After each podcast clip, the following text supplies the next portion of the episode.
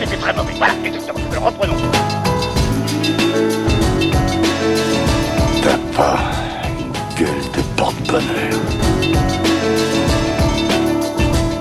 Vous savez, les avis, c'est comme les trous du cul. Tout le monde en a un. Bienvenue tout le monde à After Eight épisode 114. After Eight, c'est le talk show qui déconstruit la pop culture. On y parle de tout. Ciné, comics, séries, bouquins. Et aujourd'hui, on va pas faire mentir le titre. On va parler un peu de tout. Un peu de tout ce qui nous passe par la tête. Car mon camarade Benji, en général, une fois tous les, allez, je sais pas, je sais pas quelle est notre périodicité. Peut-être une fois par trimestre, on fait un épisode FAQ où on laisse euh, nos auditeurs euh, nous, poser des questions des questions diverses. Et en général, c'est j'ai remarqué que moins ça parle de ce qu'on fait d'habitude, et, euh, plus on, on s'amuse à le faire. Est-ce que tu penses comme moi, Benji? Moi, j'ai remarqué que quand on n'avait pas vraiment de sujet, on se reposait sur les auditeurs pour en trouver un et on faisait une FAQ. Non, alors le truc, c'est que euh, tu l'avais dit la dernière fois, c'est il faut le savoir, c'est quand un podcast fait ça, c'est en général qu'ils n'ont pas d'idée de sujet. C'est la solution de facilité quand même. C'est une solution de facilité. Moi, j'ai une idée de sujet. Le problème, c'est que euh, j'en suis qu'à la fin de la première saison et, euh, et, et, je suis désolé, euh, c'est un peu compliqué de regarder les saisons machin. Et même, même si DuckTales est une série qui prend pas beaucoup de temps, euh, il faut quand même se les enfariner tous les épisodes. Et je suis très motivé par DuckTales en ce moment. Je suis en train de me les refaire, donc tu vois. C'est vrai? Ouais. Bon bah écoute, et une fois que j'aurai rattrapé, c'est bon, on peut faire l'épisode DuckTales. Eh ben, pas de problème. Alors là, je suis partant à fond. Bah, je savais que t'étais le boss de Canary. Par contre, j'ai envie de me refaire l'ancienne série aussi. L'ancienne série? Ah bah écoute, il ouais. y, a, y, a quand même quelques... Euh, bah parlons de DuckTales. Euh, qu'est-ce qui, qu'est-ce qui est si génial en fait dans cette DuckTales Essayons de convaincre les gens de faire comme nous.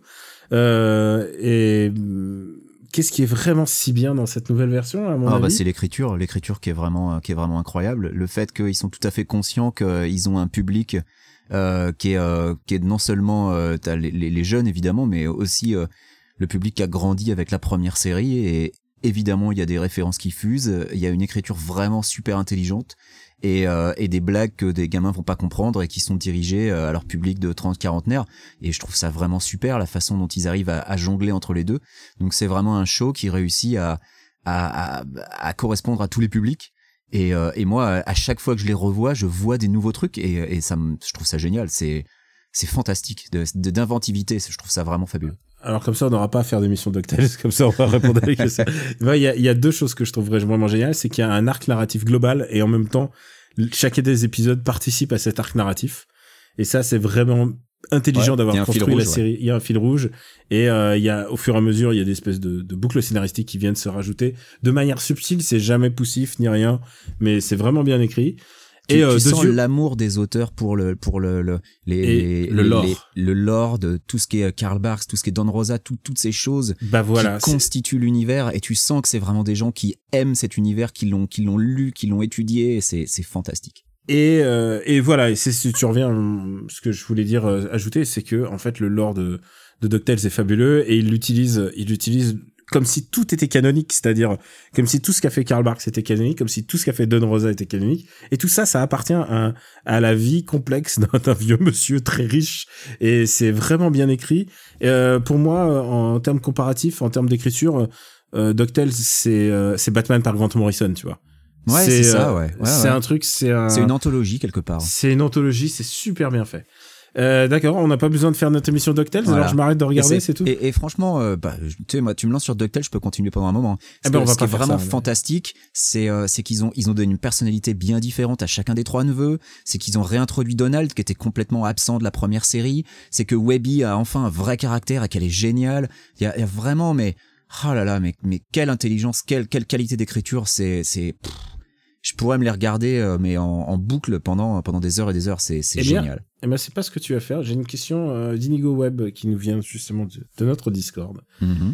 et attention je te prends de court parce qu'il y a plusieurs des questions que tu voulais. Tu t'es dit ah le Discord je regarde pas. voilà j'ai volontairement pas regardé les questions donc tu vas me prendre Alors, par surprise. la question du Discord c'est quel est ton super méchant préféré? Euh, Lui, il suppute que ce sera le Joker, mais j'ai envie de dire, j'ai envie de dire, j'ai envie de dire, surprends-moi. Alors, Surprends-moi, le- Benji. c'est- je vais pas dire le Joker parce que le Joker a tendance justement à me mettre vachement mal à l'aise. J'en peux, chose. non, sur- surtout, j'ai appelé personnellement un moratoire sur le Joker. C'est bon, c'est bon. On- il est dans. En ce moment, il y a un arc qui s'appelle Joker Wars. J'en peux plus. Ouais. Euh, même si c'est pas mal, mais, mais je tu veux sais dire. que je vais parler du Joker dans ma recommandation, mais Ah, euh, non, non, mais ce que je veux dire, et en plus, il y a le film Joker l'année dernière, le film, genre, il y avait Joker, j'arrête les, genre, c'est bon, c'est bon, je pense qu'on a un moratoire, on a assez de, de matériel culturel euh, euh, qui appartient au Joker pour 10 ans. Il faut, faut arrêter, euh, faut arrêter. alors euh, il faut que ça soit super-héros ou toute œuvre confondue? Moi, moi, je peux te dire, tu veux que je te dise le mien? Mon super Bah, méchant écoute, préféré? Je peux te dire, hein, mon super méchant préféré, toute œuvre confondue, c'est Lavinia dans Princesse Sarah.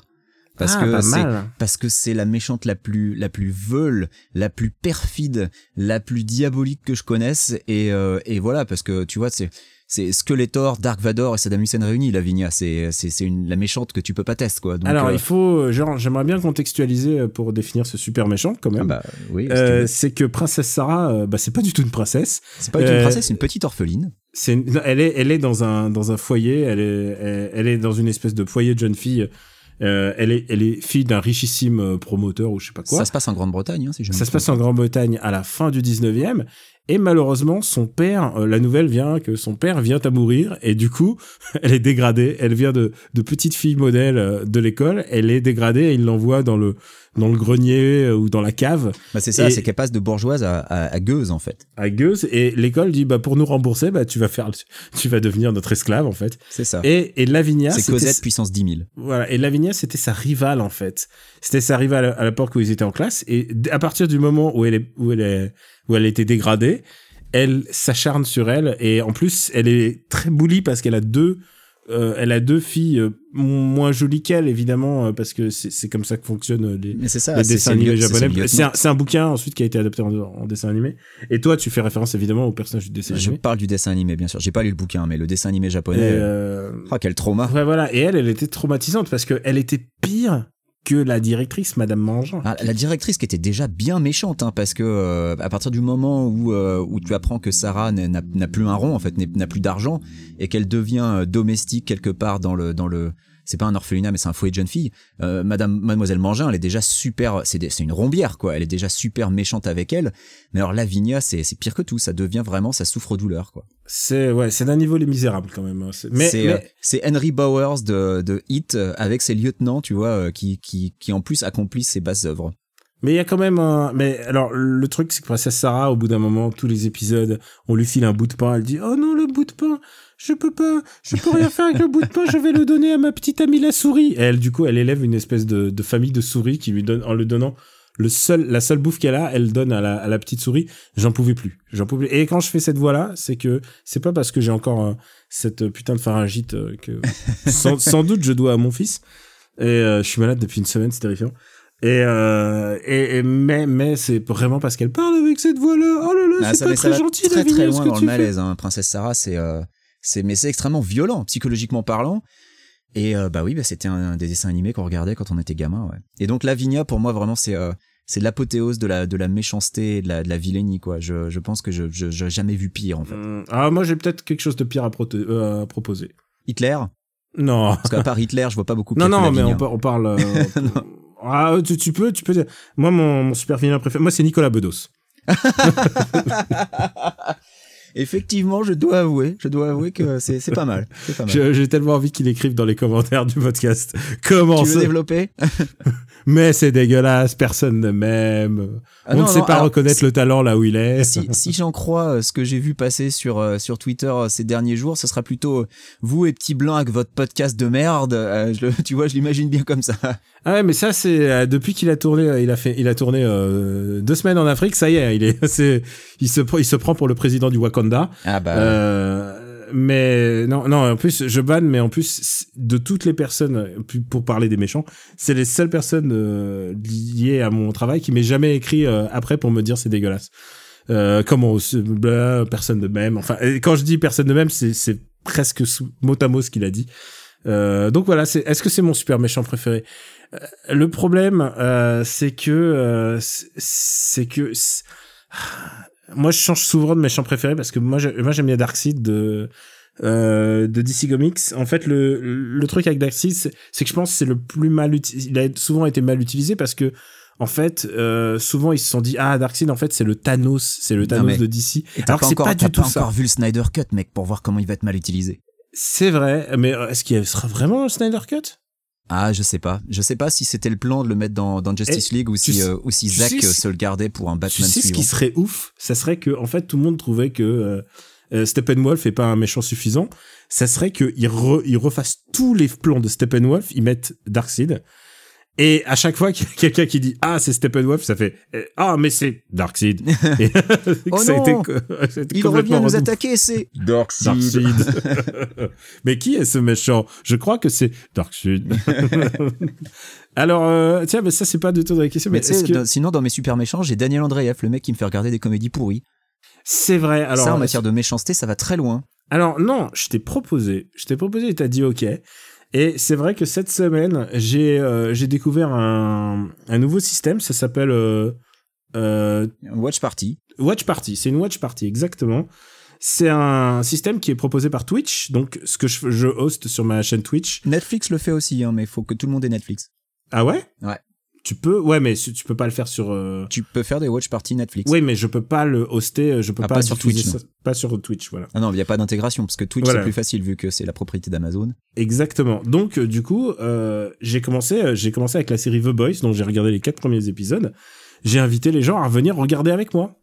Et tu sais quoi, c'est vraiment rigolo de regarder quelque chose ensemble, surtout que The Boys, c'est moi le mec en retard. Mais Daniel, je te rappelle que Parle à mon Luc part déjà de ce concept, regarder quelque chose ensemble. Parle à mon mec, parle de ce, de ce concept. Et là, je me suis dit, eh mais attends, il y a une comédie qui vient de sortir, qui vient de sortir, et je me dis, mais c'est l'occasion rêvée. J'ai jamais regardé une comédie euh, dans ces conditions. J'ai déjà regardé une comédie avec toi dans la salle, j'ai déjà regardé une comédie devant ma télé, machin. J'ai déjà invité des gens à aller avec moi au ciné, mais mais là, j'ai jamais regardé une comédie avec plus de 150 personnes qui viennent pour voir Brutus contre César, euh, le film de Kéron. Je crois Et, que c'est euh, le, Ben- le plus de personnes réunies ensemble pour regarder ce film, hein, parce que s'il était sorti en salle, je doute qu'il y ait eu beaucoup de salles avec plus de 150 personnes pour ce film. Euh, Benji, dis-moi, toi qui, l'as- qui a accepté de le voir, avec- enfin, tu dis accepter, non, tu t'es proposé, tu Je, t'es dit, je l'ai non. vu, voilà. Je... Tu l'as Mais vu tu sais, hein, euh, on, a, on a déjà vécu tellement de choses ensemble, Daniel, toi et moi, euh, entre le film Playmobil, euh, MILF euh, ou alors euh, Certifié Halal, que je me suis dit, allez, un de plus. C'est vrai, et euh, je pense que Brutus contre César est, est, Et pas le pire qu'on ait vu ensemble. est pas le pire qu'on ait vu ensemble. Euh, comment tu le qualifies Comment tu le qualifies Attends, attends, on- euh, imagine, c'est le podcast MDR, Alors, et combien tu lui donnes d'argent pour aller le voir au cinéma? Euh, je pense que 0 euros. Euh, genre. Ça vaut rien, c'est nul à chier.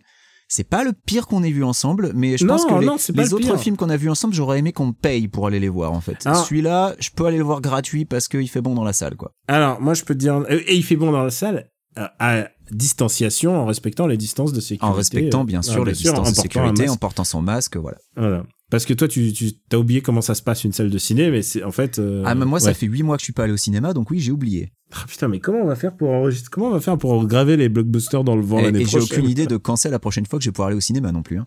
Mais euh, mais non, le film de Carol, le principal problème c'est que c'était une comédie euh, qui ne m'a jamais fait rire et même jamais fait sourire.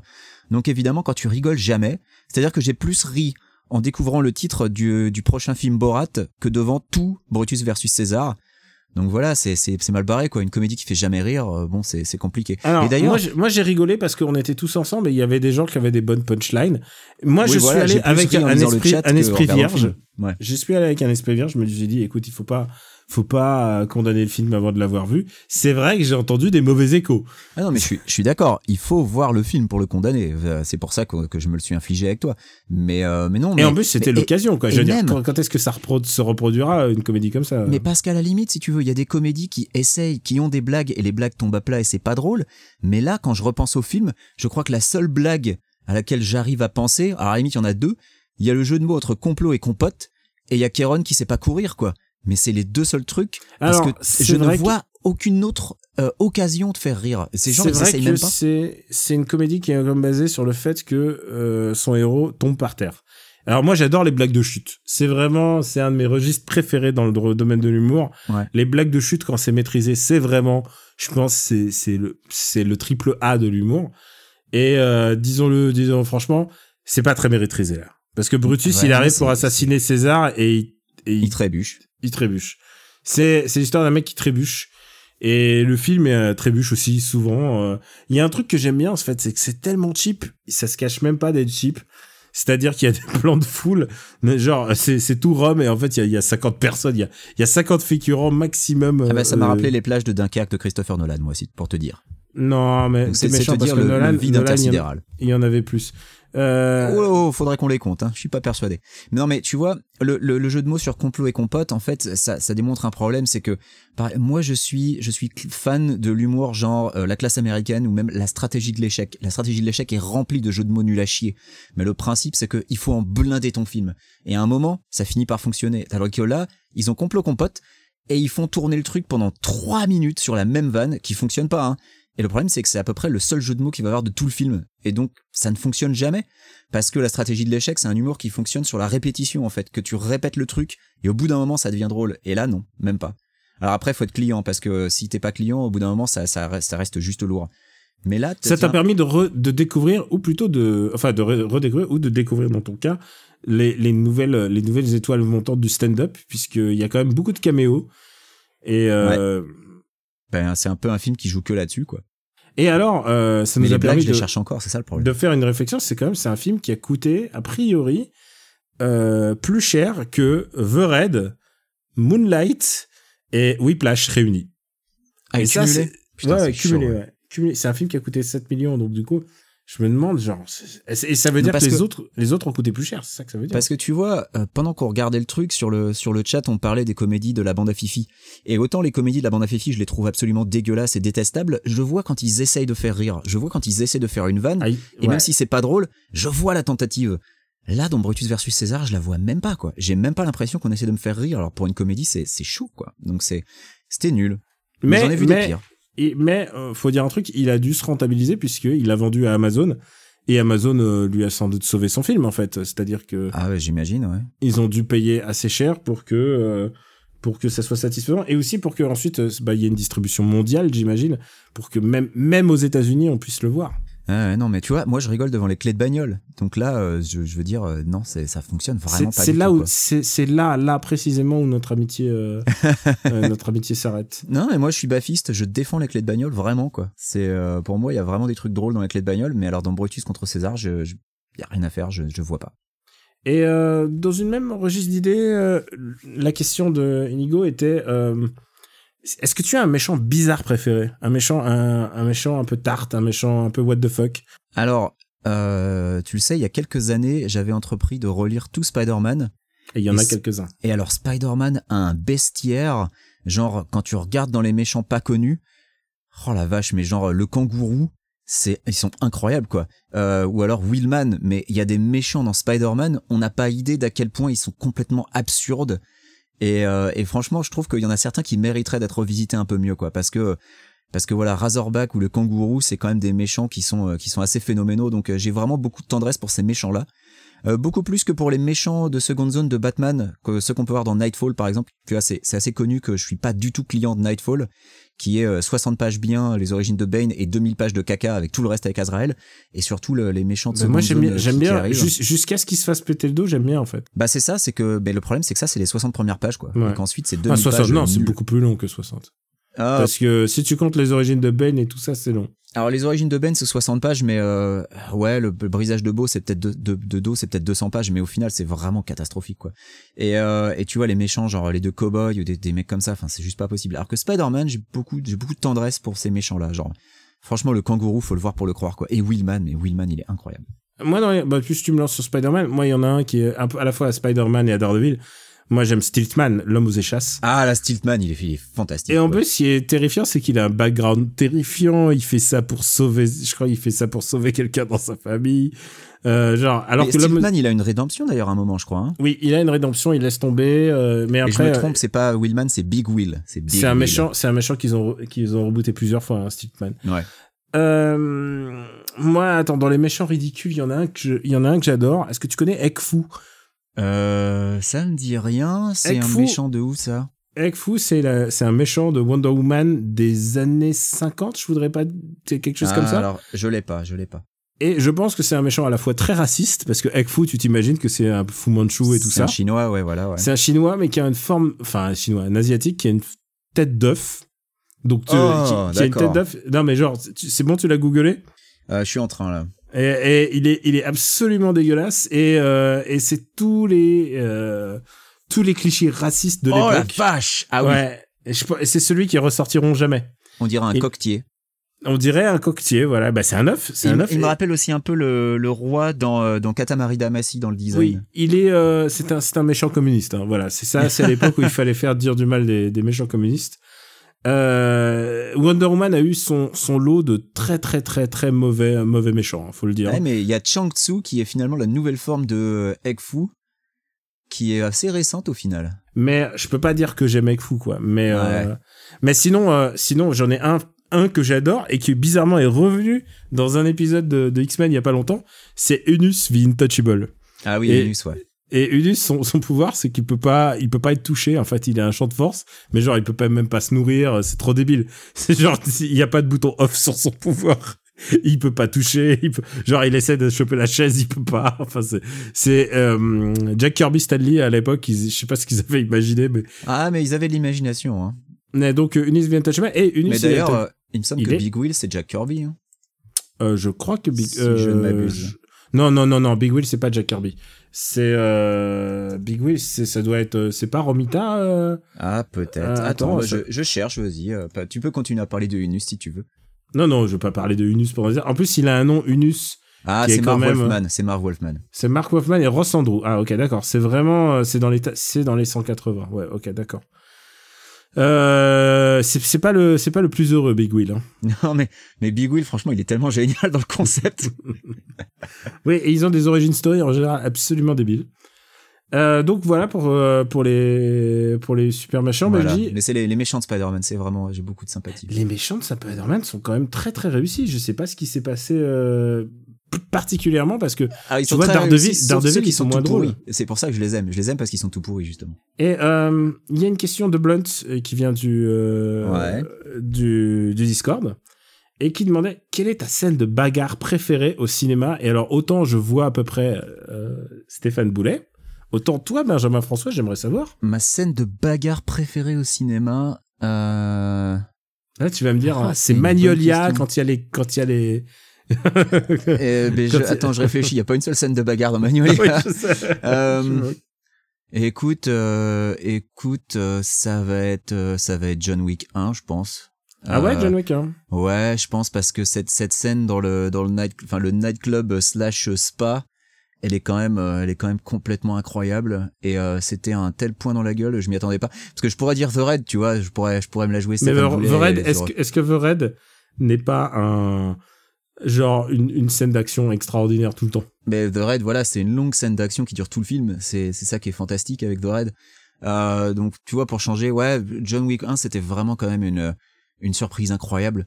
Et puis euh, et puis bah tu sais le le premier Matrix pour moi qui est pas forcément vu beaucoup de de films de Hong Kong avant Matrix parce que je les ai découverts sur le tard, je les ai découverts ensuite, tu vois, il était une fois en Chine 1 et 2, je les ai regardés après avoir vu Matrix.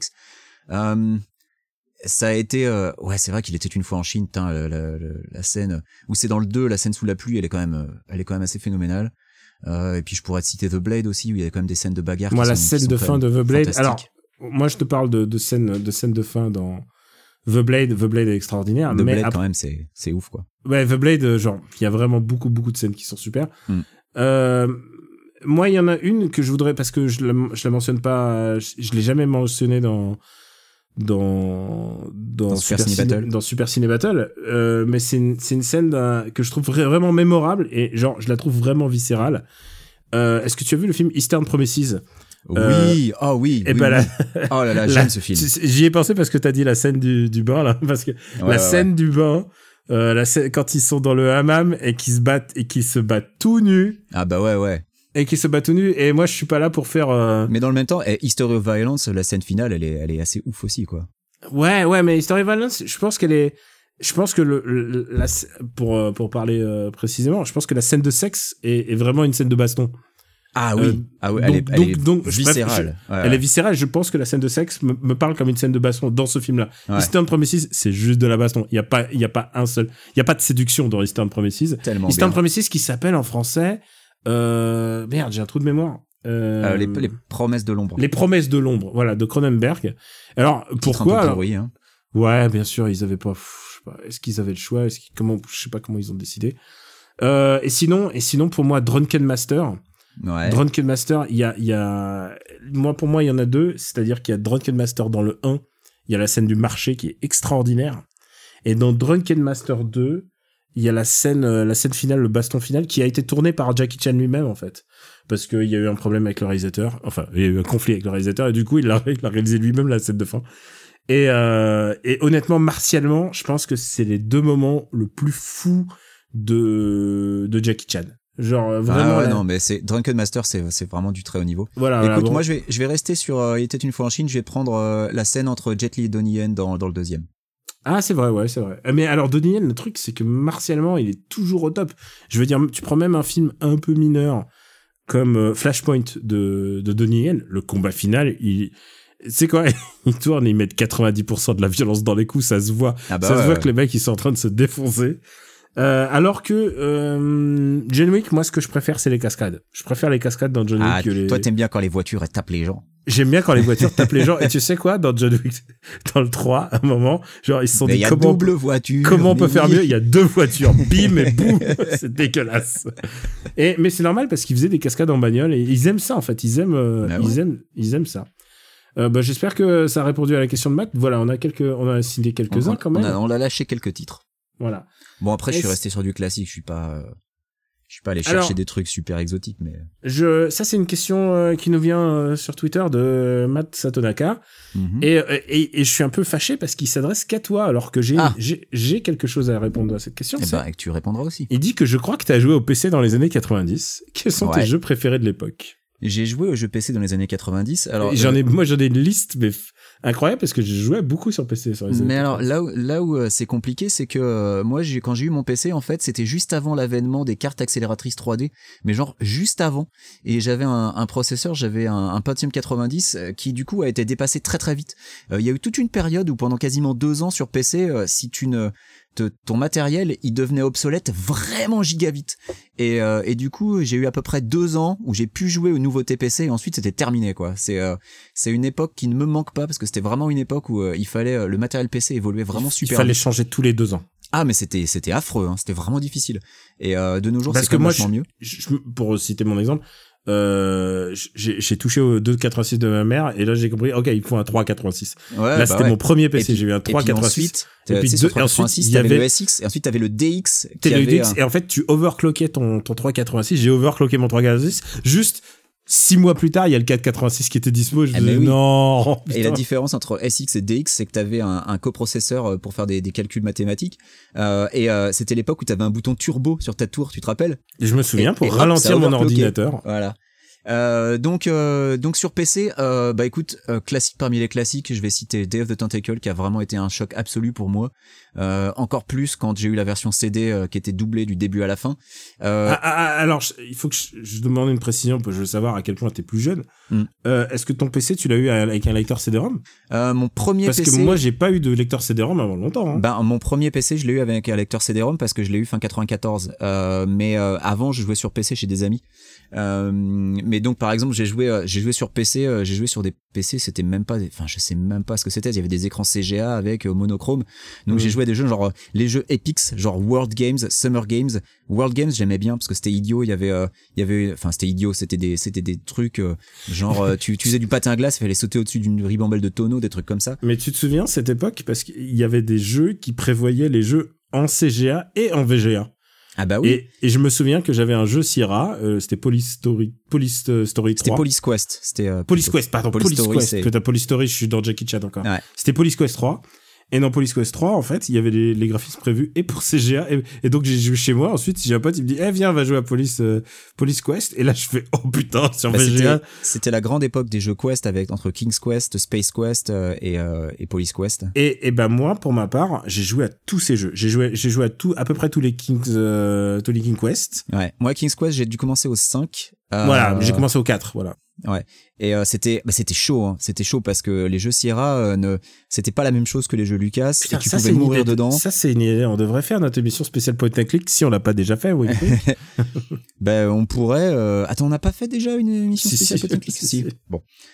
Mais on pourrait, mais on pourrait en reparler en invitant des gens, tu vois, euh, genre, euh, genre, euh, genre Sylvain, Sylvain Tastet, euh, Patrick je pense- Helio, des gens comme Je ça. pensais Patrick Helio qui a écrit un bouquin dessus quand même. Ben, Patrick Helio, en plus, il y a pas très longtemps, j'ai j'ai écouté le, le rétro dash euh, de, de 5 heures qu'il a fait avec euh, Pipo et avec Sylvain Tastet justement sur les jeux Lucas. Et j'ai envie de dire bravo quand même. ça 5 m'a- heures, c'est. c'est- Ah mais ça m'a donné envie de rejouer à plein de jeux LucasArts. C'était c'était terrible comme émission. C'était super. Ouais, mais Patrick Helio, il sait parler avec passion et Ah, mais tout. bien Je- sûr. Il est, j'adore, j'adore Patrick Helio. Donc euh, of the Tentacle, alors j'avais fait Maniac Mention avant parce que j'avais joué sur NES, euh, donc la version un petit peu censurée de la NES, euh, et donc Day of the Tentacle c'était vraiment un choc.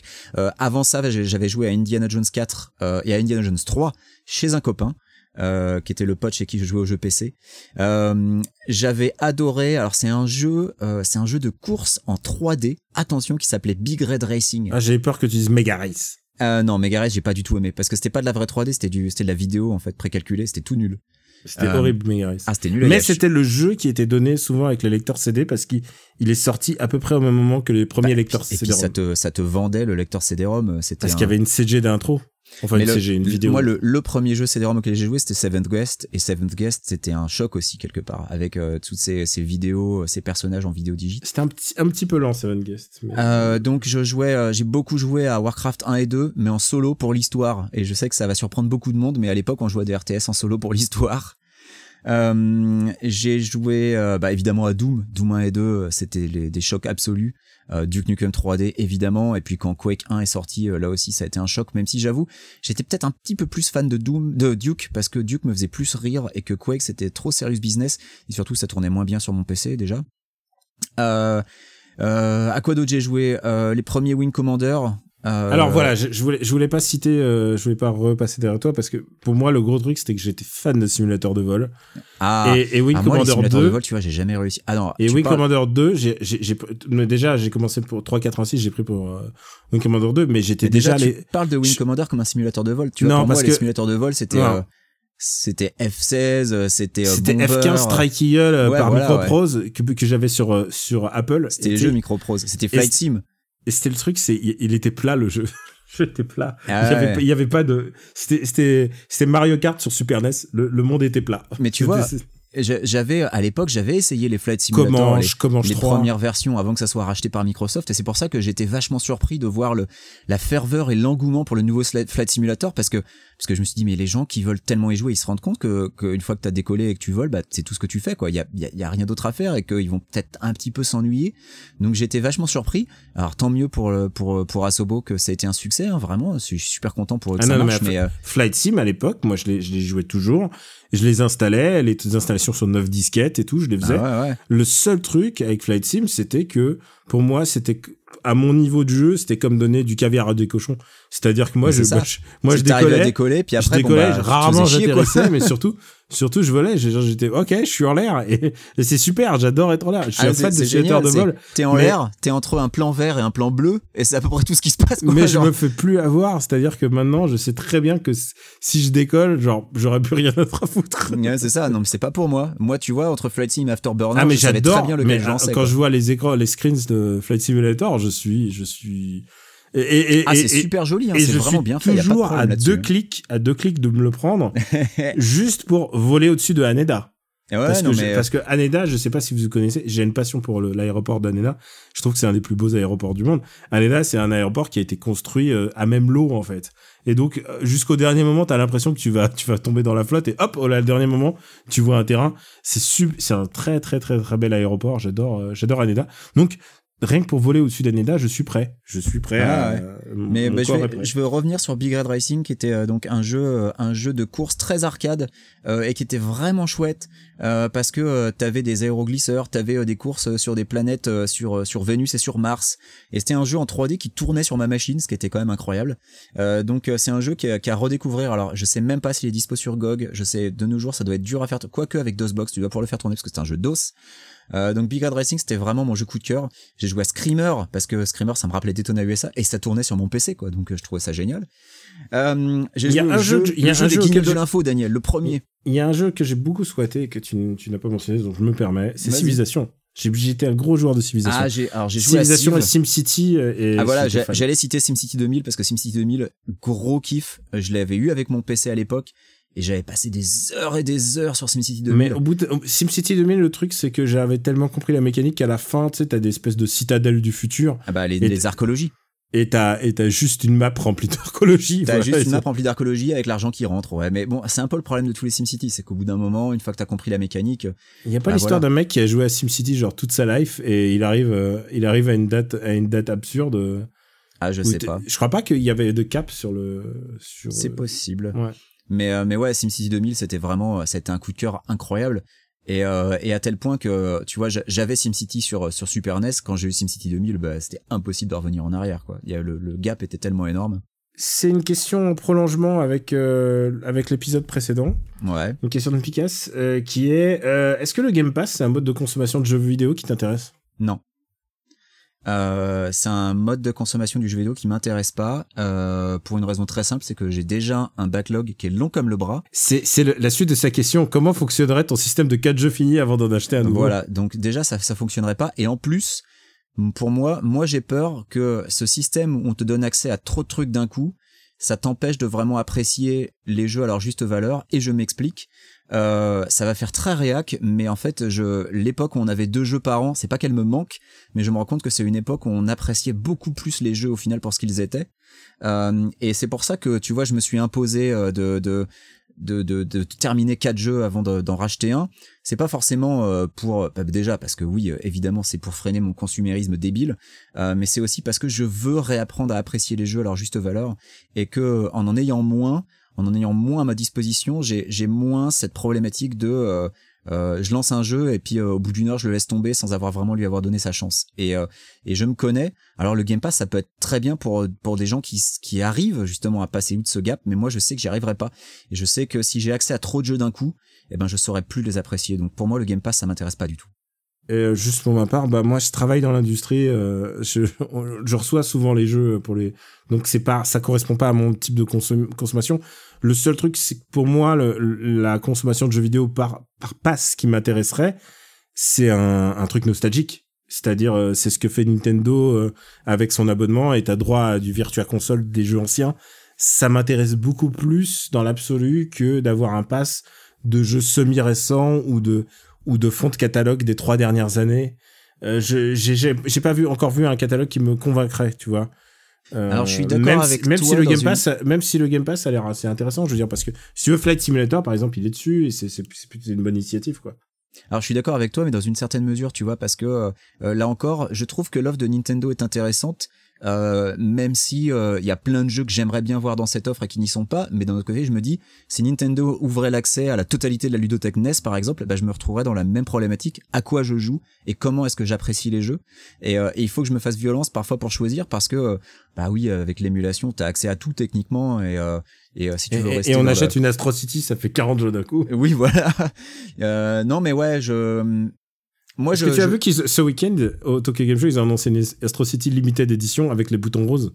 Ouais, alors non, ça, ça ira pour moi. Je veux- prendrai, je Eh. prendrai ça avec les boutons verts, ça ira très Tu bien. veux, Non, mais tu tu veux que je te dise l'arnaque de ce truc, c'est que dans 6 mois ils en sortent une nouvelle avec d'autres jeux à l'intérieur. hein. non, mais eh, oui, c'est fort possible. Mais euh, tu vois, si ça correspond à la- la- la- le mode de consommation de d'autres personnes, tant mieux. Écoute, je trouve que cette offre elle a le mérite d'exister et, euh, et pour les gens qui ont un petit budget, je pense que ça peut être vachement plus intéressant que l'offre actuelle où voilà, bah tu raques, tu raques entre 60 et 80 dollars pour ton jeu. Donc évidemment, oui, euh, le, le Game Pass c'est vachement intéressant pour. Le truc, c'est qu'il y a de plus en plus de jeux qui sont fournis gratuitement dans des abonnements sans même qu'on le sache. Je veux dire, les gens qui ont Amazon, qui ont Amazon Prime, enfin donc euh, Prime. euh, Mais mais il y a des jeux, j'ai des jeux gratuits. même qu'ils y sont. Tu vois, je je les ajoute machinalement et puis je me retrouve euh, sur avec en PS triple. Now, sur PS Now, t'as les jeux gratuits. Ouais. Sur machin, t'as les jeux gratuits. Genre, je pense qu'honnêtement, même moi qui les re- qui reçois les jeux ou ou qui reçois pas, je reçois pas tout, hein, je demande, hein, je, je précise. Mais euh, même pour moi, euh, je, je dois avoir accès à 20 jeux gratuits par an, euh, par mois, euh, entre en comptant Epic, en comptant tous tous les trucs tout réunis, je dois avoir une vingtaine de jeux gratuits dont je, il y en a Enfin- trois qui doivent être géniaux, mais surtout, j'aurais pas le temps en fait. J'ai pas le temps dans me une certaine focaliser. mesure parce que autant Epic les jeux sont gratuits gratuits le PS Plus tu payes quand même un abonnement euh, donc Ouais, mais oui, je l'aurais quand même le PS Plus, tu vois. bien sûr bien sûr non mais tu vois quand quand j'aurai la PS5 je prendrai le PS Plus de la même manière que tu vois j'ai le, le Nintendo Switch Online pour euh, bah des fois j'ai envie de me faire un Tetris 99 euh, donc voilà euh, et puis en plus le, le Switch Online ça coûte tellement pas cher que rien que pour les offres Nintendo NES et Super NES je l'aurais pris euh, donc, ouais euh, je je, je trouve que ces offres sont super intéressantes, ont le mérite d'exister. Après, elles ne me correspondent pas personnellement. Je- C'est très personnel. hein. Je veux, bah oui, bien sûr, mais on dit juste notre avis là-dessus. Euh, Benji, je voulais pour finir un peu la, la boucle jeux vidéo, euh, c'est une question de Prime qui est, c'est pas Amazon Prime, euh, qui est, euh, avez-vous vu ou apprécié la série, la mini-série de Netflix sur l'histoire des jeux vidéo? Je l'ai pas encore vue. Euh, elle est sur ma liste euh, de trucs à regarder, de même que le docu euh, Console Wars là qui vient de sortir de, de Evan Goldberg et Seth Rogen. Euh, mais ce que Ah, j'ai, pas vu qu'on se- c'est dispo sur quoi? C'est sur CBS All Access, donc je pense qu'en France ça va être compliqué à moins que Netflix euh, ou, ou qu'un autre ou Amazon Prime le prenne. D'accord. Quelle mais, productivité ces garçons? Ouais ouais ouais. Mais D'ailleurs, j'ai remarqué, j'ai regardé Boys, donc les quatre premiers épisodes, et avec avec des gens, donc et ça m'a fait The. Boys? The Boys, donc et il y a Seth, il y a un personnage qui s'appelle Seth et Evan. Genre, Mais ils sont pas coproducteurs du truc euh, Bah si, bien sûr. hein. Oui, voilà. Ouais. Euh, mais donc euh, moi, ce qui me fait peur et euh, c'est un peu les échos que j'en ai eu, c'est que ça a une une orientation, un angle très américano-américain. Euh, c'est ça qui me fait un peu peur. Par exemple, j'ai cru lire qu'il y a un épisode sur les RPG et ça parle que de Final Fantasy, ça parle pas du tout de Dragon Quest. Donc c'est très très occidental comme comme point de vue puisque on le rappelle au Japon, Dragon Quest explose Final Fantasy en matière de vente. Non, en tout cas à l'époque. Bon, Euh, ouais, donc euh, plus, trop de peut-être plus trop de nos jours mais en tout cas à l'époque c'était le cas quoi euh, à l'époque c'était Final Fantasy qui marchait en occident et, euh, et enfin en tout cas aux US parce qu'en France pas trop Alors, Euh, moi, je, je vais te répondre parce que moi, j'en ai vu quelques épisodes. J'ai vu, vas-y j'ai vu les épisodes qui sont majoritairement japonais. C'est-à-dire, je me suis, j'en ai regardé deux, les RPG, et j'ai regardé celui des jeux de baston. Je me suis dit bon, les jeux de baston, tu peux pas faire. euh, ouais bah Et- si, si tu peux parler que de Mortal Kombat et de Killer Instinct Oui, tu peux. Bah alors, je vais y venir. Euh, pour les RPG, c'est vrai qu'ils parlent beaucoup d'Ultima et j'adore Ultima et surtout ils font parler Richard Garriott chez lui et Richard Garriott, c'est un mec qui me fascine complètement. après, après qu'il parle d'Ultima et de Wizardry c'est normal parce que ça a influencé Bah oui. le JRPG à mort Non, non, mais bien sûr. Non, mais j'a- j'adore. Et genre, il pouvait faire l'épisode que sur Richard Garriott, ça m'allait. Ouais. Et là, tout d'un coup, ça se téléporte au Japon. Je me dis, ah tiens, intéressant. Tout est commenté par la voix de Charles Martinet, c'est la voix off. Donc Charles Martinet, la voix Ouais. de Mario. ouais Euh, et, et là, on arrive au Japon, et là, on a, on a littéralement euh, trois minutes sur Final Fantasy, genre pour et euh, ils te montrent genre, le, genre ils ont, ils sont allés voir Yoshitaka Amano, donc tu vois Yoshitaka Amano peindre et tout. c'est bien quand même Il un ja- genre il y a deux minutes de Yoshitaka Amano, quoi, c'est super. ça c'est cool ouais Ils auraient pu en mettre plus que plus que deux, plus, et parce, oui. parce que justement là, ils montrent Yoshitaka Amano, et puis ils dit le problème, bah c'est on est sur Super Nintendo et euh, enfin, sur Nintendo, et du coup c'est du pixel art, et je trouve que genre la voix se fait moqueuse, et genre j'ai envie de dire mais pourquoi se moquer du pixel art, c'est super beau, Ouais. genre le, le pixel art surtout de cette époque, de ce square de l'époque. c'est c'est là la, la supériorité du pixel art en plus sur les persos SD de, de FF7 par exemple c'est que t'as ton l'ima- l'imagination fait le boulot quoi Bah ouais, non mais du coup, je trouvais que le ton était un peu moqueur et je me dis ok Mm. bon et j'ai laissé de côté. Ensuite je me dis bon je vais regarder celui sur les jeux de baston. Et là ça commence Street Fighter. Et ils ont euh, ils ont interviewé je sais plus qui, si c'est Funamizu ou s'ils ont interviewé ils ont interviewé Akiman et donc du coup vraiment ça partait super bien. Genre il y avait vraiment Ouais. et là Akiman il l'interviewe genre il lui pose deux questions à tout casser. Genre ils se font chier d'aller là-bas. T'as deux questions sur lui et puis ensuite bam ça bascule sur Mortal Kombat. ah bah voilà Et, euh, et, et je veux pas nier l'importance, l'impact culturel de Mortal Kombat, mais Ah, évidemment. moi je veux bien le nier hein. Mortal Kombat pour moi c'est enfin aux tu- US ça a eu un impact mais euh, Non, mais même en Europe, mec, c'était, c'était gigantesque. Quand Mortal Kombat est sorti sur Super Nintendo, c'était fou. Et moi, pour l'avoir vu dans les salles d'arcade à l'époque, euh, je voyais toujours des gens attroupés euh, dans la, les Je veux bien croire que le jeu est moins bon, mais tu peux pas nier le, le phénomène culturel de Mortal Kombat qui a découlé sur des films cultes. Euh, et, et de voir Mortal Kombat euh, narré par euh, Mario Bros, tu vois, ça m'a, genre j'ai fait, ok, je pense que je n'irai pas plus loin. Et je pense qu'il y a énormément de budget. Et c'est juste, ils ont essayé de tout mettre dedans et tout mettre un peu. Et du coup, ça fait un ensemble pas génial. Voilà. Bah, Voilà c'est ce un peu, c'est un peu, euh, en fait, ça me rappelle un peu le, le problème des, avec les livres sur le jeu vidéo américain qui ont tendance à, euh, à un peu rater leur cible. Et j'ai l'impression que c'est un peu la même chose avec ces séries-là. Après, j'ai pas lu tous les livres sur le jeu vidéo américain. Évidemment, il y en a certains qui sont vraiment très bons.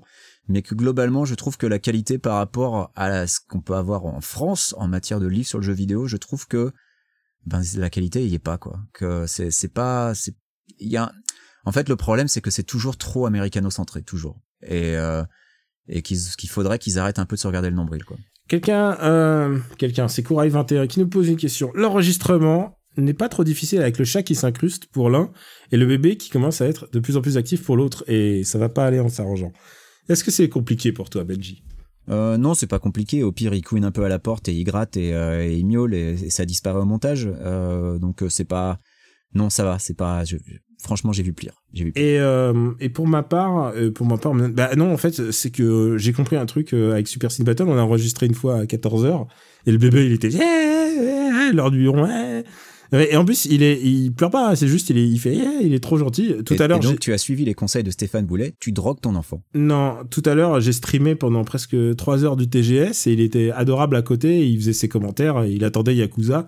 Le fait qu'il n'y ait pas eu d'annonce du nouveau Yakuza, il a pleuré. Ça a dû le décevoir, ouais. Bah, ça, il était bien. vraiment déçu. Mais, mais voilà, non, non. Le seul truc, que j'ai compris, si j'enregistre des podcasts, il faut le silence absolu.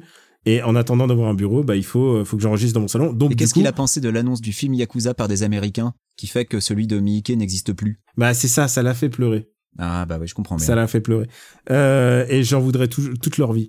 Euh, non, donc du coup, il faut, faut que j'attende qu'ils soient couchés comme maintenant, puisque j'enregistre à 20, on enregistre à 23h30 heure française. Voilà. Et dans le même ordre d'idée, Eknal nous pose la question, après toutes ces années, toutes ces années, c'est pas gigantesque non plus ce qu'on a fait, toutes ces années, oh, quand même 4 ans, euh, enregistrer périodiquement des épisodes, n'est-ce pas parfois une contrainte plus qu'un plaisir? Et même quand papa n'est pas présent. Alors j'ai envie de dire, surtout quand... euh, Benji, réponds d'abord peut-être? Euh, bah j'ai envie de dire que quand on n'a pas quand on n'a pas envie, on le fait pas en fait, tout simplement que si, et si ça parfois il y a des ça épisodes nous qui est jamais arrivé de... Ça nous est jamais... Moi, ça m'est jamais arrivé de te dire, Benji, j'ai pas envie. Moi, euh, moi, je sais qu'il y a des fois où je, je te dis, écoute, là, ça va être compliqué. euh, je suis pas trop dans, je suis pas trop dans le mood. euh, je préfère qu'on, je préfère qu'on fasse ça la semaine prochaine. Et puis Voilà. voilà. c'est- C'est-à-dire que quand, en général, quand il y a un report, c'est en général que, ouais, voilà, on a, on a un problème et on n'a pas on pu a un impératif, euh, voilà. Parce qu'on enregistre toujours du dimanche euh, pour l'épisode qui, en- qui est diffusé mercredi. Voilà, on a, on n'a pas de marge de sécurité. En, général, en général, et c'est rare que j'ai pas envie d'enregistrer. En fait, le truc que j'ai pas envie de faire, c'est monter. Monter, ça me fait chier. je peux le dire. Hein, monter, c'est chiant. Et, euh, et des fois, euh, je vais être trop ric-rac au niveau timing, ou, ou c'est juste que j'ai pas la motivation pour euh, pour me Et quand, farcir quand un après-midi a entier un faire. et quand il sait qu'il y a un invité, il sait que c'est a ça va être long, voilà. Il y a un en enregistrer, franchement, enregistrer, si on avait quelqu'un pour monter pour nous, ce- ce- franchement, je pourrais enregistrer toutes les semaines. C'est vraiment pas le problème, quoi. Mais euh, ouais, non, le truc, non, et puis, moi j'aime bien la périodicité une fois toutes les deux semaines. Et pour répondre à, à la, à la question de Knall, moi j'ai, non, j'y prends que du plaisir en fait. C'est-à-dire, j'ai jamais de, je me sens jamais euh, poussé, obligé. Il y a, Ce y a ce qui peut arriver, tu vois, c'est qu'on ce est qui peut en- arriver, c'est quand t'es sorti et tout d'un coup tu fais oh merde, j'ai dit que je rentre à 23 heures, il faut que je file à la maison. Et ça, ça m'est déjà arrivé genre ouais et je vous envoie un SMS genre ouais je suis dans le métro, euh, bougez pas, j'arrive. Ça, ça m'est déjà arrivé, mais ça me fait pas chier, ça me fait rigoler. Et ce qui peut arriver aussi, c'est qu'on on décide d'un sujet et finalement, au final, on n'est pas tellement inspiré. Et puis, euh, et puis, soit on décide de reporter euh, le temps de, de plus se renseigner ou juste d'en trouver un autre, quoi. Ça aussi, c'est arrivé, mais ça, arrive vraiment ça- pas souvent. hein. Ça peut arriver parce qu'on, on- en fait, on a déjà essayé de faire, faire des listes de sujets de ce qu'on veut faire. Et on commence à chaque fois une liste de sujets et jamais on la regarde, en fait. C'est vrai, on a fait une liste de sujets pour les, pour les jours où il y aurait pas d'actu et on s'en est jamais servi, je crois. jamais servi. Alors, du coup, du coup, en général, les sujets sont choisis pas souvent à l'avance. Ça, il faut, faut l'avouer. Je crois que j'ai vu passer une question sur Twitter d'ailleurs sur euh, à quel point on prépare. Quoi, on décide du sujet la veille et puis, euh, puis globalement, c'est Bah, s'il y a une passe, quoi. série à regarder, euh, comme on a fait pour euh, Ouais, Watchmen, limite, ouais, voilà. on regarde la série, ouais. Là, on, on était d'accord, on était raccord, on était Mais, mais limite, on se force même pas, quoi. C'est genre, euh, ah tiens, on a tous regardé ça, si on en parlait, quoi. C'est euh, Ouais. plus comme ça qu'autre chose. Et, et évidemment, et, et je me souviens que l'année dernière, il y a quelqu'un qui nous a posé une question. Putain, vous faites trop d'émissions sur les blockbusters. Ouais, je me rappelle Euh, de ça, ouais. Il doit être ravi faites- cette année. vous faites trop d'émissions sur les blockbusters. Est-ce que vous trouvez pas que machin tout ça? Et là, bah cette année, on n'a pas ça. Du coup, on a on a même pas genre on sait la semaine de Black Widow, on va faire Black Widow. Là, la semaine de Black Widow, elle, elle s'évapore dans elle, les airs. Elle, elle disparaît, euh, elle, re- est reportée chaque semaine. Il y a juste une, une, une date qui, qui arrive, qui arrive et ça, elle, celle-là, elle va pas s'évaporer. C'est Justice League. Mais C'est tu te Justice League. on a même pas fait d'émission sur Tenet parce que je l'ai pas vu et que je ne peux pas le voir en fait. Alors, pour Tenet, on a fait un épisode bonus qui est disponible euh, sur Super, euh, Super Ciné Super Battle, Ciné sur, Battle, le, ouais. sur le Patreon, point- patreon.com slash RPU. Est-ce que c'est le moment, au milieu du podcast, de remercier les gens qui nous donnent sur le podcast euh, Eh ben, pour- écoute, c'est mieux qu'à la toute fin dans le bonus. C'est mieux qu'à la toute fin dans le bonus. Et je vous dis, euh, ça c'est légendaire. J'en parlais avec un pote euh, au Japon, mais je lui dis, tu sais, on n'est pas les pros pour le, le euh, genre le, le- la publicité, le commerce. Je dis, j'oublie de parfois, on oublie de mettre que sur Twitter que le podcast a été diffusé. Mais, mais en On est- revanche, tu le mentionnes tellement qu'on oublie de parler du Patreon que ça devient de plus légendaire. Ça devient un running gag en fait. Oui, ça devient, ça Parce devient que un toi qui le mentionnes, ça devient encore vrai. plus un running gag. C'est vrai. Euh, tu sais qu'il y a un running gag qui est, qui, un vrai running gag, c'est une question de kiosque. C'est Stéphane Boulet, mais faut pas lui dire. Non. question de kiosque. Combien de temps la future PS5 de Quix restera-t-elle dans son carton? Euh, bah écoute, euh, non, je vais l'ouvrir direct puisque puisque ça y est, j'ai enfin fait de la place pour ajouter une console derrière ma télé. Mais bon, ça vaut plus le coup que j'ouvre mon PS4. Alors, non, donc je la pense PS5. que c'est qu'il faut de la place d'une télé pour mettre une PS5. Ouais, a priori, elle va être assez. Mais c'est bon, j'ai j'ai fait assez de place et puis comme ça, je pourrais faire mes jeux PS4. Donc je- j'achète la, jeu- la PS5 pour faire mes jeux PS5 Alors, et ne pas ouvrir ma PS4. Donc, euh, j'ai un problème avec les consoles, c'est-à-dire qu'il faut que je les mette en hauteur pour pas que le bébé. Pour l'instant, je sais que la PS3, tu sais, parce qu'elle brille un petit peu, et il, il est attiré par la PS3. ouais. Mais euh, je la laisse en bas, mais il faut que je mette les consoles en haut. Mais si je mets les consoles en haut, elles risquent de tomber. Et, et une PS5 qui tombe, je pense que c'est, tu peux te tuer en fait. En plus, ma PS, euh, ma PS4, c'est une PS4 Pro, euh, l'édition collector euh, 500 millions là, celle qui est bleue translucide, que j'ai achetée parce qu'elle était bleue translucide, hein, parce qu'à la base, moi, j'avais pas forcément l'intention d'acheter une T'es PS4. vraiment une victime. Hein. Mais non, mais elle Yankee. Alors, je suis Yankee des consoles translucides, mais ça, euh, je, je ne m'en cache pas. J'adore le principe d'avoir une console translucide. Mais le truc, c'est que cette console qui est encore dans la boîte, jamais ouverte sous blister, à l'heure actuelle, elle part à plus de 1000 dollars sur eBay. Donc, je vais payer ma retraite avec. Donc, j'ai vraiment zéro raison de, de la vendre. je pense que de tu devrais la vendre parce qu'elle va. Baisser de prix. Le, le jour où la PS5 arrive, euh, ta console elle va, va valoir moins d'argent. Non, dans 20 ans, elle vaudra plus d'argent. Mais non, mais, Mais arrête, si. mais, mais, mais t'es fou, euh, mais t'es, mais, t'es fou. Mais pas du tout. Et euh, donc oui, ça c'est un gag de l'émission. Euh, une question qui nous vient de encore de Nigo Web, euh, c'est quel personnage de pop culture a le plus compté, marqué ta vie? Batman. Non, Donald Duck. Ouais, c'est Donald. Next. quoi, Ouais. Et euh, pour moi, moi, Ai-je besoin d'expliquer? Je sais pas, franchement. franchement. eh ben pour moi, ça serait euh, James Bond. Moi, Ouais, plus que Batman. moi, ça serait, bah, euh, moi, c'est James Bond et Sherlock Holmes. Et et Sherlock Holmes, si tu regardes, Sherlock Holmes, c'est, la racine de Batman est là. C'est un détective. Ah Donc, ouais, ouais. euh, moi, j'aurais, dit, je, moi, ça serait, c'est, James Bond et, et Sherlock Holmes. Et James Bond parce que c'est, c'est peut-être le pr- premier dont je suis conscient, peut-être plus avant Batman.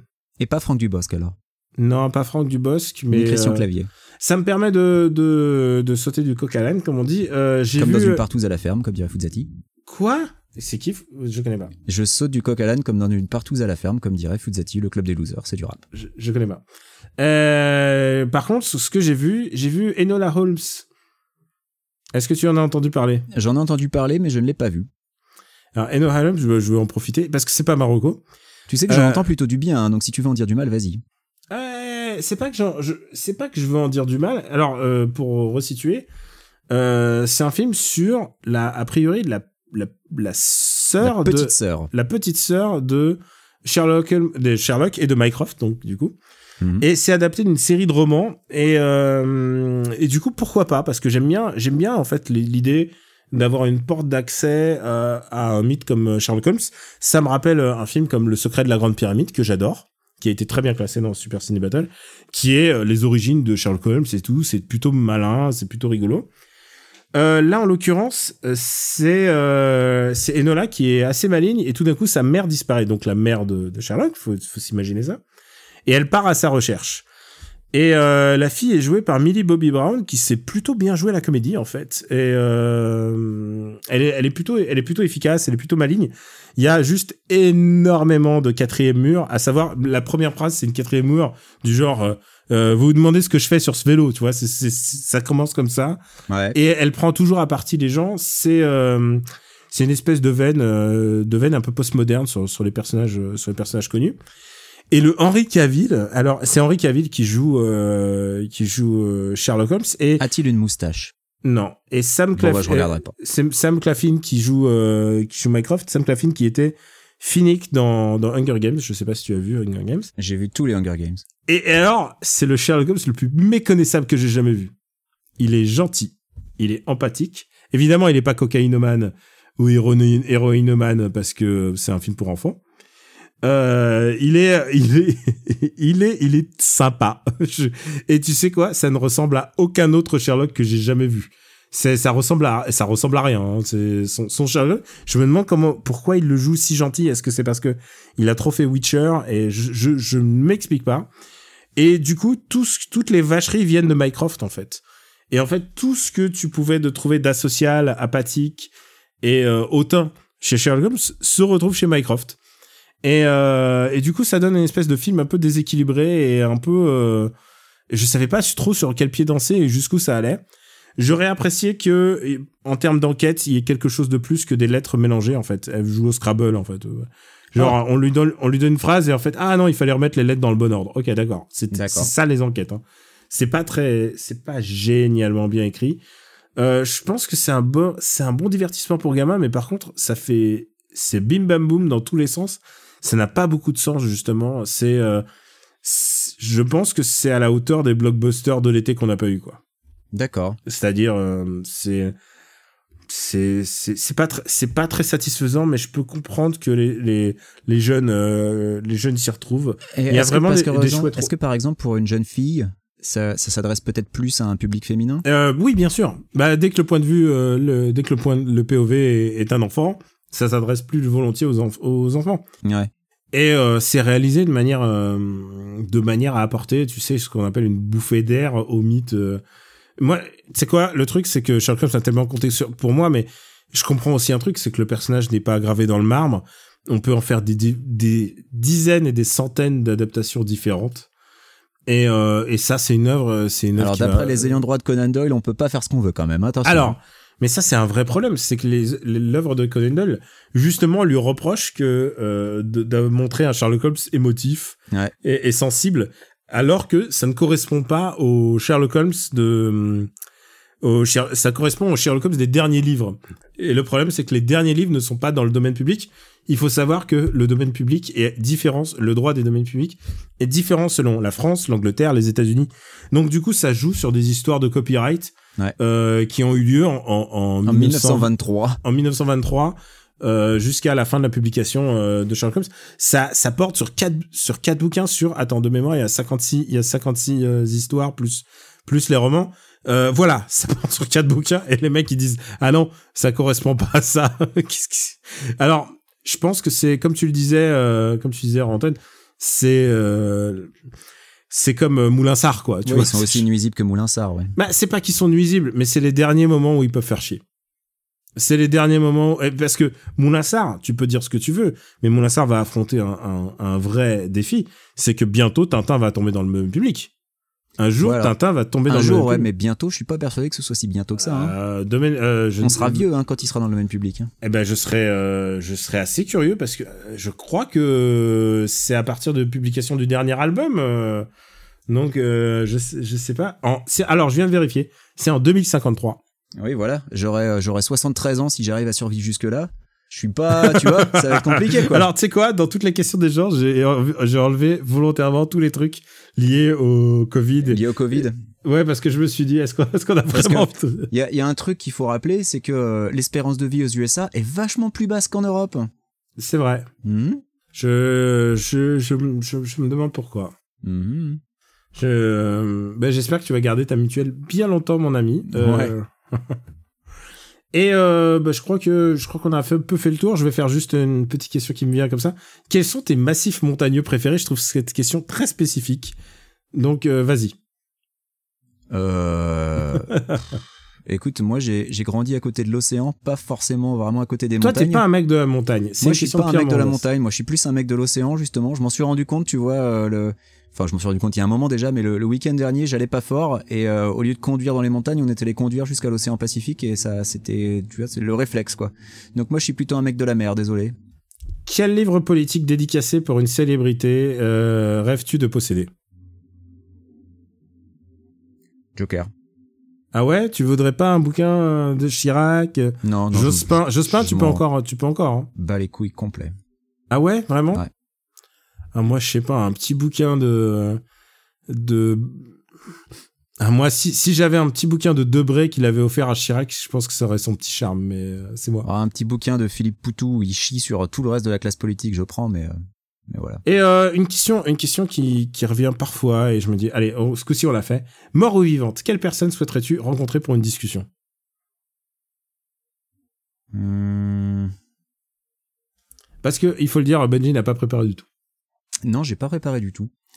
Euh, tu vois, à, à brûle pour point comme ça, je pourrais répondre ah Train 13 Nord, Dave Grohl, mais je me dis si un jour je les rencontre, je saurais absolument pas quoi leur dire et je me trouverais comme un con. Tu feras ah bah bah ah bah bah. Euh, voilà, ouais. Donc euh, donc je vais répondre Pascal Grégory pour regarder euh, Jeanne d'Arc avec lui. Ah moi ça serait Jack Kirby, juste pour le délire. Et Genre, tu, saurais, et on- tu saurais quoi lui dire ou t'aurais un Ah petit bah peu Jack le- Kirby, ah bah ouais, j'ai une liste de questions comme ça. Ouais. Je, je peux dire que je. Non après, euh, je- évidemment, j'enlève de ma tête le l'idée genre mes parents, tu vois, genre je veux pas. Hmm. Euh, c'est genre c'est une évidence mais genre quelqu'un genre comme ça que- Jack Kirby ça m'aurait fait ça m'aurait bien fait marrer mais après euh, dans les personnages historiques Philippe Seguin tu vois euh, je sais pas je je Si à la limite euh, Abraham Lincoln, comme ça je lui demanderais de désavouer la totalité du GOP actuel. Euh, Abraham Lincoln, c'est, mais Abraham Lincoln, c'est, je pense que ce serait le choix, le truc le plus, le, le, qu'on serait le plus demandé euh, aux États-Unis en fait. Oh, sinon, demanderaient Washington Martin, Martin Luther. King pour lui demander ce qu'il pense des républicains qui, euh, qui utilisent son discours. Euh, ouais. Ah, mais c'est vrai que, tu sais quoi, je voulais ouvrir l'émission là-dessus et j'ai complètement oublié. Euh, c'est quand même un breaking news. Et qu'est-ce que tu penses de The Rock qui, tout d'un coup, soutient, euh, euh, soutient Biden? C'est vraiment le breaking news du week-end. C'est un breaking news que Dwayne Johnson soutient Biden? Bah, il est plutôt républicain. Ah bon? Ah, mais- ah bah oui, oui. Non seulement il est plutôt républicain-ish, mais, en, et, mais surtout, comme me disait mon, mon pote qui habite en Pennsylvanie, que j'ai name droppé plusieurs fois dans, dans ce podcast, il m'a dit c'est courageux de sa part parce qu'il va s'aliéner 40% de son audience. Ouais, mais dans le même temps, Schwarzenegger l'a fait aussi, quoi. Tu vois, enfin, Schwarzenegger, il était gouverneur républicain et euh, il est anti-Trump, donc. euh, Ouais, mais Schwarzenegger, je crois que c'est, je crois que c'est un moment, c'est devenu physique, c'est devenu euh, genre viscéral. Il peut plus, Ouais, ouais. il peut plus saquer. Bah écoute, bah d'accord, bah écoute, breaking news. Bah je le savais pas. Que Ah, tu savais pas du tout Ah putain, il faut que tu vois la photo. Il a un t-shirt, mais qui lui serre les muscles. Si ça, ça convainc pas l'Amérique, mon gars, c'est Et, bon. et c'est du XXXL, mais ça lui serre les muscles quand même, parce que Ah c'est comme mais ça. il reste un petit peu de place. Si tu regardes, tu peux t'y engouffrer. Et euh, je voudrais finir avec un truc un peu rigolo. Si J'ai tu, envie dois, de m'engouffrer dans le t-shirt de Dwayne Johnson. si tu dois choisir une seule cuisine au monde pour t'alimenter pour le restant de ta vie, laquelle choisirais-tu À part la cuisine américaine, je, je précise. Ah bah je, je choisirais certainement pas la cuisine américaine déjà. Euh, italienne. Moi, ce serait itali- italien. Il y a tellement de variétés. Ouais. Il y a tellement de variétés en même temps. Elle est tellement riche. Attends, j'imagine et- que c'est parce qu'on n'a pas le droit de choisir la française. Oh non, non, tu peux choisir la française. Ah bah française alors, parce qu'il y a Ah, aussi non, énormément non. de variétés. hein. Ah non, non, moi je porterais la, la cuisine italienne quand même. Mais la, cuisine française, c'est inspiré de tellement d'autres cuisines que t'as des pâtes à la française. Donc, euh, si tu veux, moi, ça, j'ai pas besoin d'aller dans l'italien pour avoir des Non. pâtes ou des trucs comme ça. Le truc, c'est qu'il y a trop de spécificités françaises qui ne m'intéressent pas en termes de cuisine. Alors que je crois que la cuisine italienne, si tu regardes dans son ensemble, il y a quand même vraiment beaucoup de choses, quoi. Ouais, mais c'est vrai que bon, mon premier réflexe c'était de dire italienne parce que j'imaginais qu'on n'avait pas le droit de prendre la française, donc je prendrais italienne. Ah, moi, je, je choisis l'italienne parce que, tu sais quoi, j'adore la cuisine du monde, j'adore la bouffe. On, on veut faire un jour un podcast de bouffe, mais le problème, c'est que tu vas encore nous parler des burgers pendant des heures, alors que non. Ah non, mais moi j'ai aucune envie de faire un podcast de bouffe. Hein. Tu peux y Ah aller. ouais? hein. Ah ouais, non, moi ça m'intéresse pas. hein. Merde, il nous faut un invité là. Et moi je te rappelle que déjà sur Discord, j'évite le channel bouffe parce que euh, ça fait euh, six mois que je suis au régime et qu'à chaque fois ils postent des trucs qui ont l'air absolument délicieux mais qui sont pas du tout bons pour moi. Tu sais, euh, Benji, ça me rend triste, mais euh, ils ont ils ont annoncé la fermeture des salles de sport. Et, euh, et du coup, il va falloir vraiment que je me mette à la diète parce que sinon, je vais je vais éclater quoi. Ça, Je, je... Mais ça fait huit mois que les salles de sport sont fermées ici, donc si tu veux, Hmm.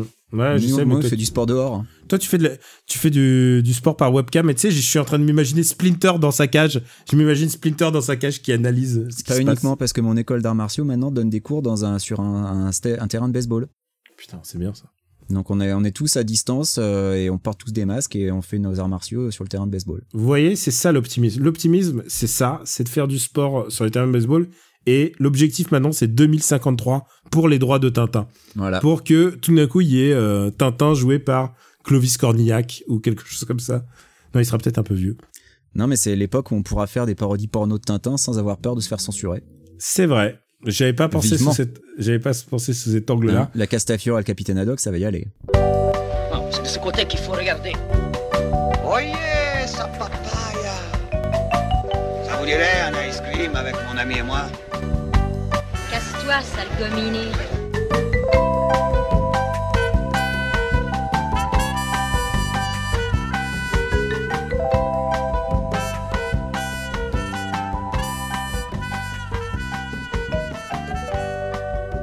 Benji, euh, ça serait peut-être le moment.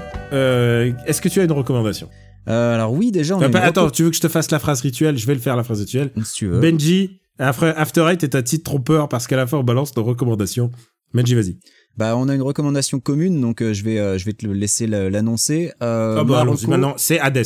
Ah bah on peut la faire maintenant. Alors c'est Hades, donc le dernier titre de Super Giant Games. Euh, les gens qui étaient déjà à l'origine de, de Transistor, de Bastion et de Pyre. Euh, et Hades, qu'est-ce que c'est? Hades, c'est un c'est un roguelite. Euh, en 3D isométrique euh, où euh, tu diriges euh, le, le fils de, de Hades donc tu ne diriges pas Hades lui-même Hades c'est le on va dire je je je subodore qu'Hades ce sera le boss de fin même si je suis très très loin je ne suis pas sûr mais je le subodore et donc on dirige, ça y est, j'ai oublié son nom, Zégrillon. C'est quoi son nom déjà? J'ai oublié. Bon, enfin bref, Zeg. Euh, Zeg, voilà. On, je crois que c'est Zégrillon. Euh, donc on dirige son fils euh, qui essaye de, s'enfuir justement des enfers parce que bah il en a marre et que euh, et que a priori l'Olympe c'est quand même un petit peu plus sympa hein. quand t'es né et que t'as grandi dans les enfers euh, tu t'aimerais bien voir si l'herbe est plus verte ailleurs euh, et euh, et ben que dire si ce n'est que c'est vachement bien euh, et euh, que c'est à cause de ce jeu, j'ai peur de ne, de ne pas réussir à me remettre à Dead Cells parce que Dead Cells, enfin, c'est Hades, c'est pareil en même temps. C'est le genre de jeu où si t'arrêtes pendant trois mois, c'est foutu pour t'y remettre. Il faut tout Oui, réapprendre de zéro. Il faut avoir un niveau, il faut maintenir le niveau. Alors moi j'ai Voilà. attendu un an avant de finir Dead Cells. J'ai attendu un an et je m'y suis remis et c'est revenu comme comme le vélo. D'accord. Alors que moi, j'ai essayé de m'y remettre et j'ai bien galéré. Donc, il va falloir que, que je que je travaille un peu plus ça. Euh, mais du coup, je me suis mis à Hades. euh, donc, j'ai mis tous mes autres jeux en pause, évidemment. Donc, c'était vraiment une grave erreur. Euh, mais mais tu vois, ça ça se voit que à partir du moment où où je j'y joue pas, j'ai envie d'y jouer. Donc, c'est c'est quand même symptomatique que le titre bah, fonctionne sur moi. Donc euh, voilà, je suis tombé dedans. Euh, que dire Euh, bah, C'est un moi, hack je- and slash je roguelite vais- en 3D isométrique et c'est Je vraiment vais, cool. je vais ajouter quelque chose. D'abord c'est Zagreus, le, le nom du héros. Zagreus, c'est pas du tout Zégrillon, je ne sais pas où je suis allé chercher ça. C'est Zégrillon, on dirait qu'il- on dirait. Ça, on va dire Oh. un mélange entre Zébulon et, euh, et- C'est les moissons du ciel, tu sais, c'est les. Ah, il y a les aigrions qui arrivent. Non, mais voilà, non, mais j'ai déjà fait genre 15 runs et j'ai déjà oublié le nom du mec, donc c'est c'est incroyable. Bravo. Ce qui est intéressant, euh, ce qui est intéressant, c'est que d'abord, je trouve que le lore est super. Et le Ah bah, lore, la mythologie évidemment, grecque, voilà. évidemment, c'est la mythologie grecque, mais le cara design, euh, tous les personnages, sans aucune exception, sont beaux à, à Ah, tomber. C'est superbe. C'est superbe, ils ont tous des designs affolants. Et honnêtement, c'est l'histoire est assez intelligente parce que au fur et à mesure qu'on meurt et qu'on revit et qu'on re- qu'on recommence, les dialogues changent et ils racontent d'autres choses et leur histoire évolue. est super, l'histoire évolue au fur et à mesure. C'est vraiment, ça- vraiment intelligent. Et les personnages, la manière dont interagir, euh, t'as l'impression c'est vraiment c'est le c'est tellement queer. Ils sont t'as l'impression qu'ils vont tous se chauffer et se pécho. Ce que techniquement Oui, les dieux ça, faisaient. Mais oui, ce que ça. techniquement les dieux faisaient. C'est pour ça que c'est cool. Ou, ou alors ils se mangeaient, mais ça c'est autre chose. Et, Et, est-ce que, euh, est-ce que Daniel, t'es arrivé à un cas où tu dois choisir entre un des deux dieux de l'Olympe Oui, et oui, l'autre oui, se fâche et du coup tu te fais marave? Et tu t'es fait marave et je me suis Ah, je fait me suis marave. fait marave, ouais. Je Ouais. me suis mar- fait marave par Zeus. J'ai dû choisir. ah, moi, j'ai dû choisir entre Athéna et Dionysos. Je me suis dit, je vais y aller avec Athéna. Tu vois, j'ai bien regardé les Chevaliers du Zodiaque, Dionysos, Osef. En, en fait, il m'a balancé des trucs. Mais moi, j'adore, j'adore Dionysos justement. Et alors ah, il c'est est marrant cool, parce que mais j'ai j'ai envie d'être pote avec tous. Le problème, c'est que leur- tu peux pas. leurs armes, leurs armes sont super. Euh, Il y a, y a un maniement assez intéressant. Et surtout, voilà, c'est ces personnages sont si beaux.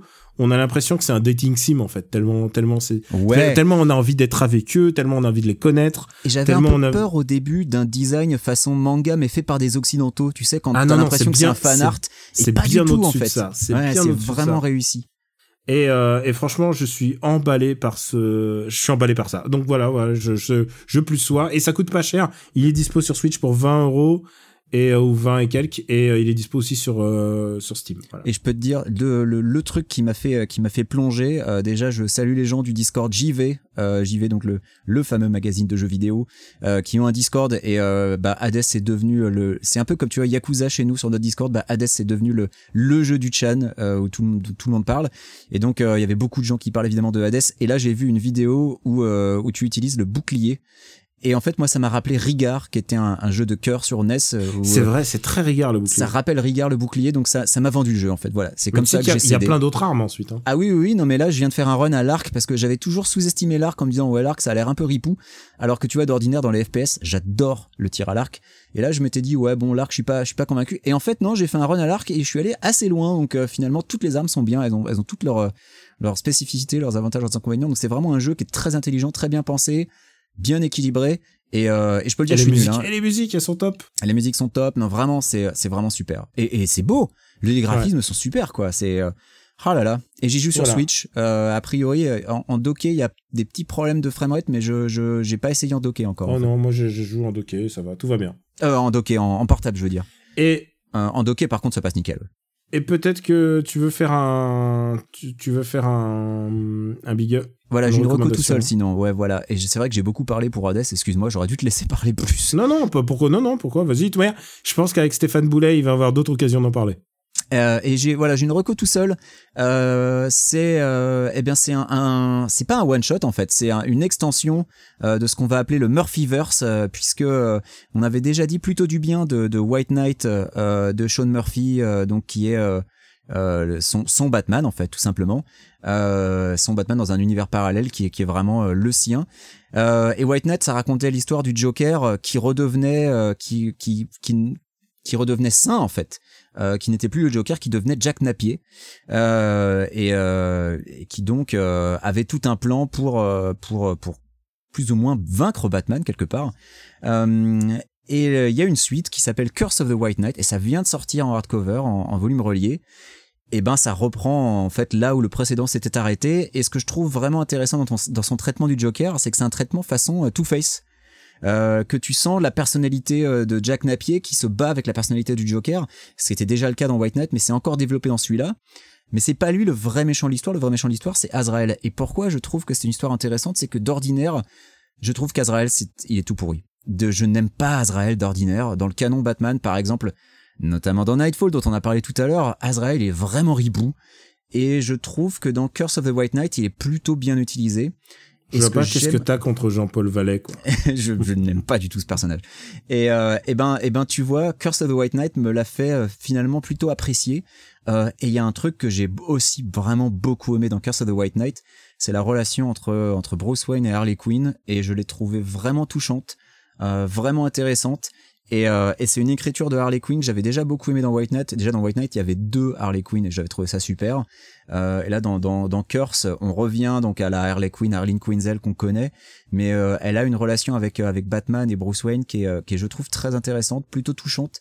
Euh, Il y a vraiment des bonnes idées. Je trouve Curse encore plus réussi que le que le premier en fait.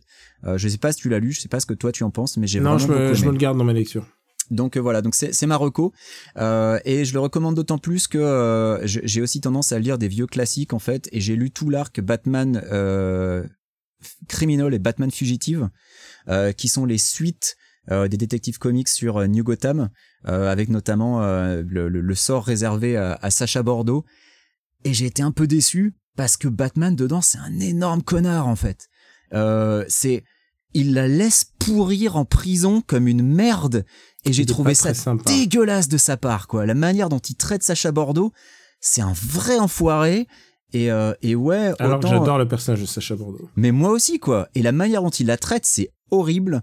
Donc euh, donc si vous voulez un, Batman mais gros connard qui s'aliène la totalité de la Bat Family pour pour zéro goût de raison, c'est euh, pourquoi j'ai utilisé good? Pour zéro bonne raison, c'est euh, putain, je me je me c'est horrible. Je me Jean-Claude Van Damme à vitesse grand V. Non mais voilà, euh, Batman criminel et Batman fugitif, c'est intéressant dans le traitement, mais je déteste Batman dedans et j'ai un problème avec le fait de détester Batman en fait. Donc, donc tu vois, c'est pour ça que je recommande plus Curse of the White Knight, qui présente un Batman, mais vraiment euh, un Batman qui a des qui, est- qui est problématique, mais euh, mais beaucoup plus intéressant en fait que que ce traitement euh, par euh, ben, par Brubaker. C'est ça qui me qui me déçoit un peu de Brubaker en fait. Et pour ma part, bah, je vais recommander un comics, tiens aussi. C'est un comics, il est dispo sur Marvel Unlimited et évidemment, il est, je crois qu'il est sorti en français. Et il fait partie du relaunch des X-Men qui s'appelle Dawn of X et dont on avait parlé, qui fait suite à Oxbox. Voilà. Et ce comics, euh, tu l'as, tu l'as déjà lu en, en partie. Et là, maintenant, j'a- j'adore la direction qu'il prend. C'est un comics qui s'appelle Marauder. Et Marauder, euh, J'ai lu ça- 8 issues avant d'abandonner. voilà. Et Marauders, et vraiment, il y a une vraie tournure intéressante dans Marauder. C'est que euh, le premier arc euh, raconte comment l'équipe se forme, et cette équipe essaye de récupérer les mutants dans le monde qui sont un peu éparpillés, qui sont à mal avec les gouvernements, et ils essayent de les rapatrier tous sur euh, bah, sur Krakoa, donc Krakoa. le, le pays État, euh, État de- des- des X-Men, enfin des, des, des mutants. Euh, c'est une équipe qui est euh, qui est dirigée par euh, Kate Pride, donc euh, anciennement Kitty Pride, et euh, qui compte euh, parmi ses rangs, elle compte Emma Frost, elle compte Bishop, elle compte euh, Pyro, Storm, et euh, et là la tournure que bah, le premier le premier arc parle du décès d'un des personnages, et je veux pas spoiler qui. Et, euh, et c'est un décès qui est irréversible. C'est ça qui est le paradoxe, c'est que dans- depuis Xbox, on sait que maintenant ressusciter, c'est pas très compliqué. Euh, et, et du coup, euh, l'idée, l'idée, c'est pourquoi, pourquoi elle peut plus la ressusciter par rapport, euh, par rapport aux autres. Et euh, du coup, euh, ce personnage va avoir une espèce d'arc, puisqu'évidemment, il va être ressuscité, mais on découvrira pourquoi. Va avoir une espèce d'arc qui explique pourquoi. Et, euh, et ça m'a énormément touché parce que c'est un personnage historique des X-Men. C'est un personnage qui m'est très cher et euh, qui va avoir une nouvelle tournure où tout d'un coup je me suis dit ah merde en fait c'est vrai en fait j'avais ça devant les yeux depuis tout ce temps-là et voilà comment ce personnage aurait dû être écrit et ça m'a vraiment beaucoup touché je sais que j'en ai pas trop dit pour éviter de spoiler mais voilà Marauder je pense que c'est le le comics qui me plaît le plus de tout le Dawn of X depuis euh, depuis le lancement euh, les titres X-Men vont passer en mode euh, crossover, donc en 22 épisodes, ce qui est vraiment beaucoup. Mais ça commence assez bien et, euh, je suis assez confiant sur ce qui arrive, sur ce qui arrive pour la suite. En tout cas, je suis encore accro. Et voilà, Marauder, c'est vraiment le bon comics de, de solo de ce relaunch.